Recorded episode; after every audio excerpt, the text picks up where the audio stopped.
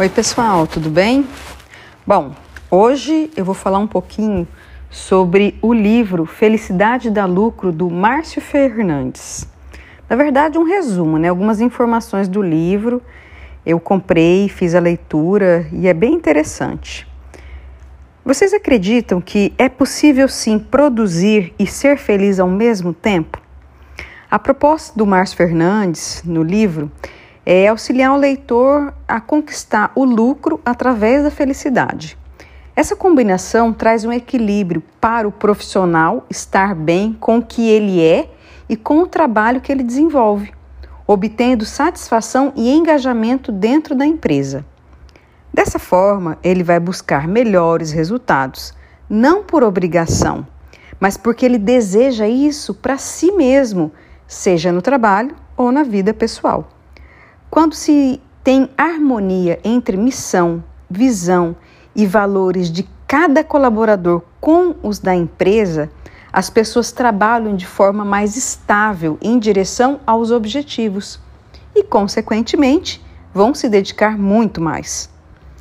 Isso, obviamente, faz com que a companhia se beneficie, porque o profissional vai estar encontrando um propósito para o seu trabalho Cara, e aí ninguém segura essa pessoa. Então, o Márcio, ele traz o lucro sendo uma consequência da felicidade. Então, seja o exemplo. Não adianta cobrar sem antes oferecer o um modelo. Ter autonomia é ser protagonista da sua vida e avançar na direção dos seus próprios sonhos. Agindo com autonomia, a cada vitória você terá certeza dos próprios méritos a cada frustração, pelo menos vai saber que estará pagando pelos próprios erros.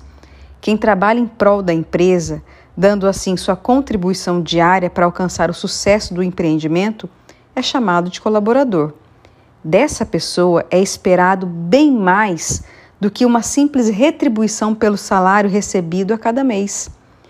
Existem pessoas que possuem só dinheiro mas existem também aquelas que possuem felicidade, mas não têm dinheiro.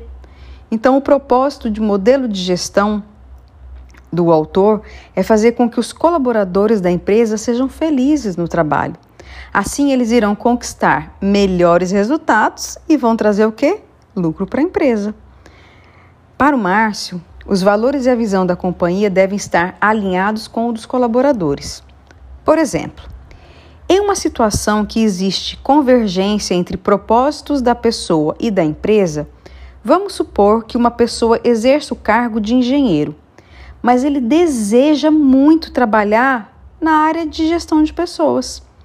Normalmente, ele não falaria abertamente sobre isso na empresa. Por quê? Porque isso pode ser visto como alguém que não está satisfeito com o seu cargo fazendo ser visto como alguém que pode ser despedido. Então, de acordo com o autor, o diálogo aberto ele deve existir dentro da empresa. Então ele diz que eles incentivam que a pessoa não apenas conte, mas documente essa vontade em um plano de desenvolvimento, por exemplo. Assim, ela tem a possibilidade de se preparar para aquilo. Ela pode se candidatar para uma vaga que vai abrir com o gestor dela sabendo, tendo a ciência dessa intenção e a certeza de que essa pessoa não será prejudicada por causa dessa clareza dele e também dessa transparência. Tendo o plano de desenvolvimento, essa pessoa vai se preparar para conquistar essa vaga de maneira independente, ou seja, a capacitação é por conta dela. Quando ela alcançar o cargo que ela deseja, essa pessoa vai se sentir realizada e feliz. E o que acontece? A empresa vai lucrar. Ou seja, o lucro é obtido através da felicidade dos colaboradores da empresa. E a empresa, ela deve fornecer continuamente ao mercado bens ou serviços que surpreendam e que sejam competitivos, ou seja, menores custos alinhados desculpa, aliados a maior qualidade. Essa é, na opinião do Márcio Fernandes, a maior aspiração corporativa. E esses aspectos são obtidos através da melhoria contínua. A empresa que possui colaboradores felizes consegue engajá-los com mais naturalidade e espontaneidade nos processos de melhoria contínua. Dito isso, a gente pode até entender melhor os quatro pilares da filosofia do autor, que são acreditar, praticar, melhorar e compartilhar. Então a gente deve acreditar e praticar a filosofia proposta para que assim nós consigamos alcançar a melhoria. Segui segundo o autor, ultrapassado o momento das dúvidas, os colaboradores notam que estão sendo mais valorizados e importantes. Ou seja, eles começam a acreditar em si mesmos, tendo a oportunidade de praticar as suas habilidades. A partir daí, os indicadores de melhoria, eles vão aumentar.